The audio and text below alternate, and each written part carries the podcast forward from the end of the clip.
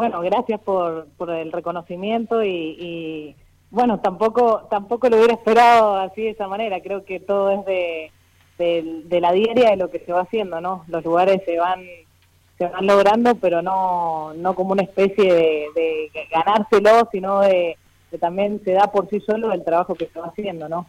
Son los resultados de, del esfuerzo de la, de la mujer de estar haciendo lo que quiere, lo que lo que desea y de esforzarse por por lo que realmente quiere hacer, ¿no? Eh, es un, en realidad es un reflejo de lo que hay que festejar hoy en día, de, de, lo que la mujer hace en, en, en, todo, ¿no? Que es seguir siendo la maternidad consciente, la vocación consciente, el trabajo consciente y también celebrar que la igualdad y que los hombres también eh, también lo hacen, ¿no? Porque en ambos aspectos se está haciendo por igual. Eh, bueno, es un desafío, Antonella, para vos, ¿no? Y sobre todo para una industria eh, tan importante como es este, la industria metalúrgica, ¿no? Que yo digo que eh, se puede convivir, ¿viste? Porque nosotros los mendocinos, yo siempre lo digo, ¿no? Es como que nos estamos dedicando a algo, más o menos, y en definitiva nos dedicamos a todo un poquito y a veces a nada, ¿no? Y se puede convivir con otro tipo de industria. Digo esto porque viste que está en el tapete de vuelta el tema de la minería, la agricultura, la vitivinicultura, la metalmecánica, la industria del conocimiento. Bueno, ¿por dónde vamos? ¿Por dónde va la, industria esta que vos representás en cierta forma? Eh, bueno, como me decís, se puede. Primero que nada, tiene que ver con hacer lo que a cada uno le gusta y si uno hace lo que le gusta, los lugares están y, se puede y el respeto mutuo de, de, ambas partes siempre siempre está. Y con respecto hacia dónde vamos, bueno, hoy lo, lo que es la industria metal, eh, metalmecánica, los metalúrgicos, como así también la industria en general, es como que están en un proceso muy muy interesante de, despertarse, ¿no es cierto?, ante la sociedad y entre salir también a hacer lo que lo que llamamos política industrial.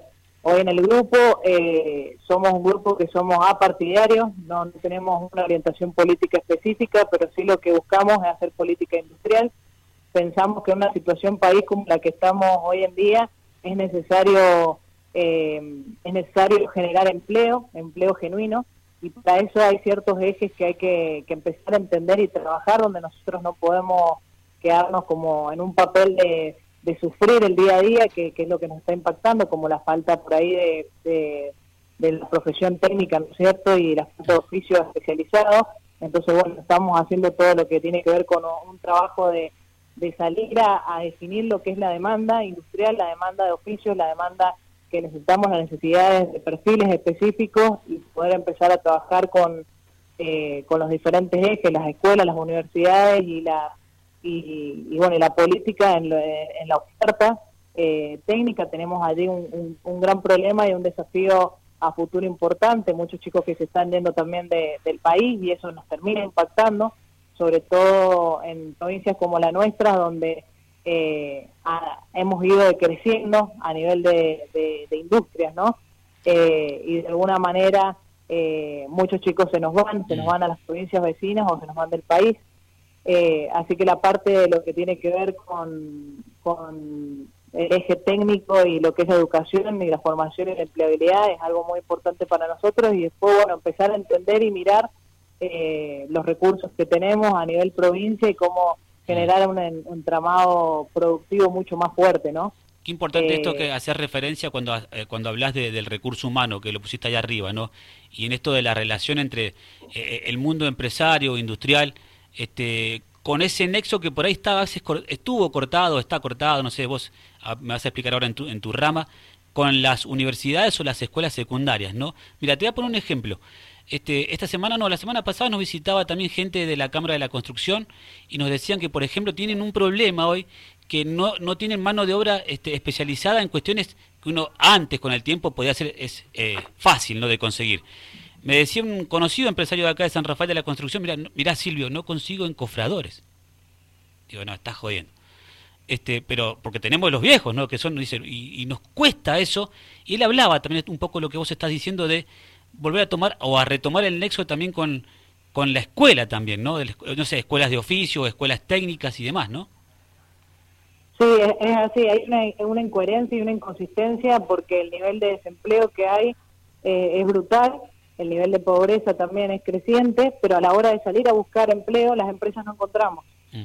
no encontramos personas preparadas y también que quieran venir. Entonces hay una inconsistencia eh, que, bueno, hemos tomado como puntapié trabajar fuerte sobre lo que es la educación. Y bueno, para eso hay diferentes proyectos.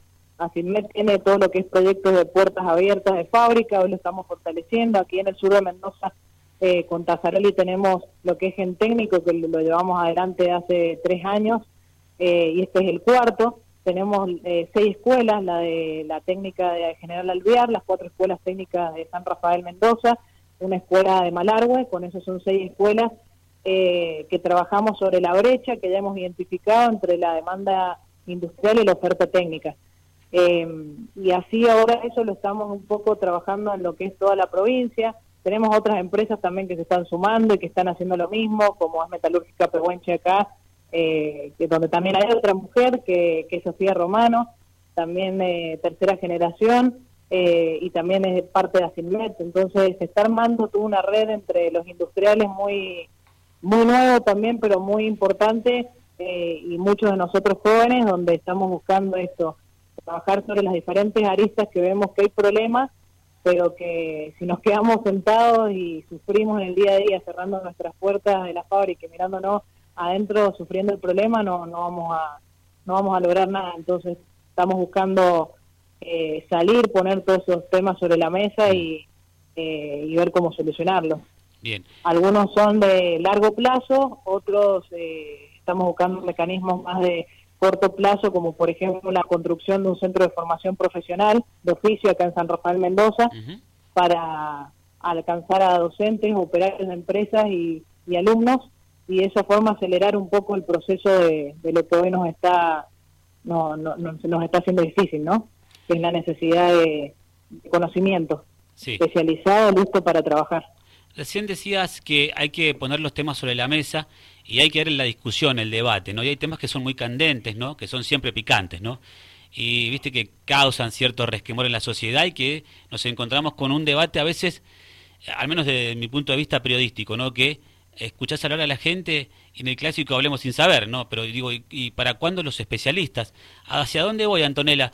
Hacia lo que está pasando con la minería y este tema que de vuelta se, se posiciona arriba del escenario de las noticias con la presentación de este proyecto de Ojeda, el intendente de Malargüe, ayer en la legislatura, para hacer minería en el departamento. Este, por fuera o no dentro de los límites que dice la 7722, ¿no? Y ahora comienza el debate. Ustedes ya han tomado posición en su momento.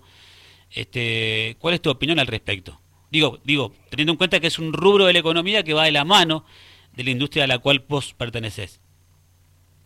Yo creo que eh, es importante que nos formemos, nos formemos todos como sociedad, eh, nosotros como también jóvenes industriales, todos, que hay una formación que es escasa acá en Mendoza y de alguna manera entramos de nuevo en lo, en lo que nos domina en el país, que es la, grieta, ¿no? Y el O. Eh, siempre o es esto, o es aquello, o es la industria, o es el campo, o es la minería, o es el ambientalismo, o es... Y, tenemos que tapar esa O por unir, porque la, se puede la minería sustentable y el ambientalismo, se puede la industria del campo, se puede convivir con diferentes eh, partidos políticos, el tema es que eh, no trabajamos sobre la información, ¿no?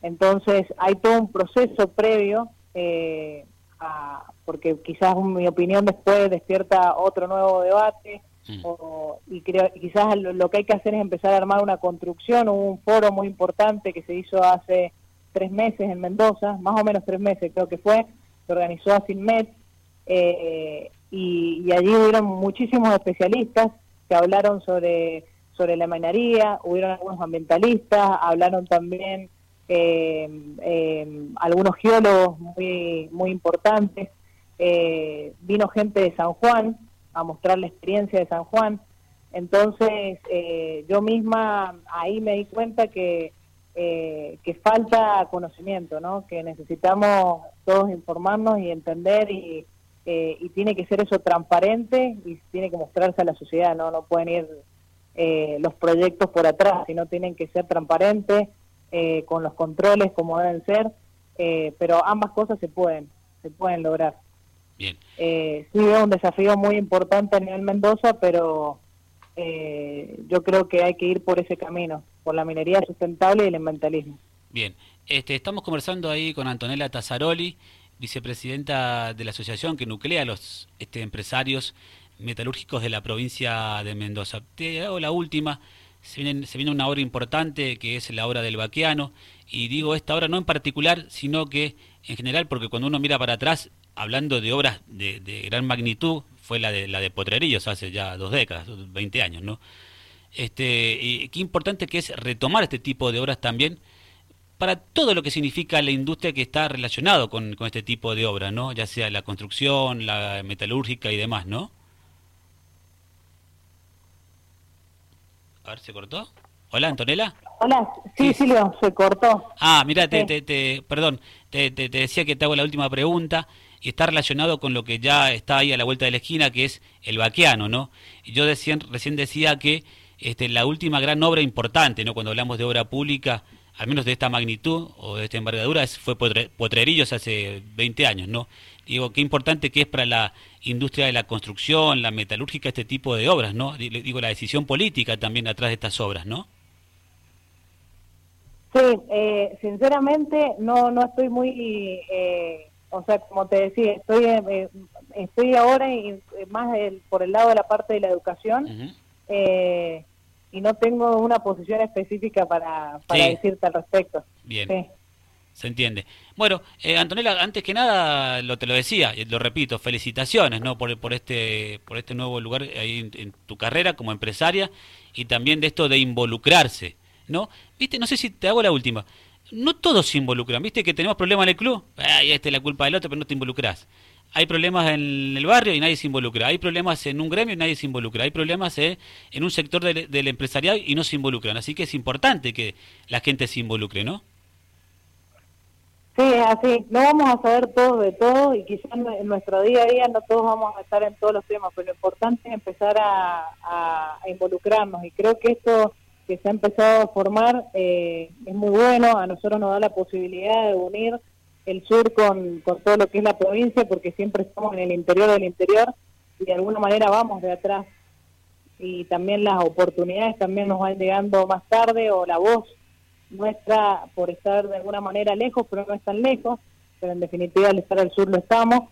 Eh, muchas veces no, no, no, no podemos tenerle. Y esto es un poco lograr el federalismo y, eh, y lograr el, eh, todo lo que es el federalismo a nivel provincial, le llamaríamos, estamos haciendo lo mismo con lo que es la Unión Industrial Argentina a nivel eh, federal.